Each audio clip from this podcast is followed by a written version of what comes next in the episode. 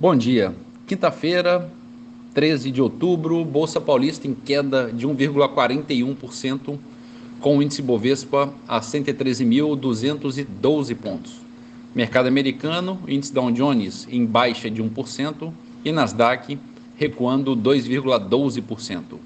Dia negativo também na Europa, Londres, bolsa em queda de 0,62%. Na França, bolsa no negativo em 1% e na Alemanha, bolsa com ligeira baixa de 0,1%. No mercado de moedas, o euro a R$ 5,14, pequena alta de 0,08%.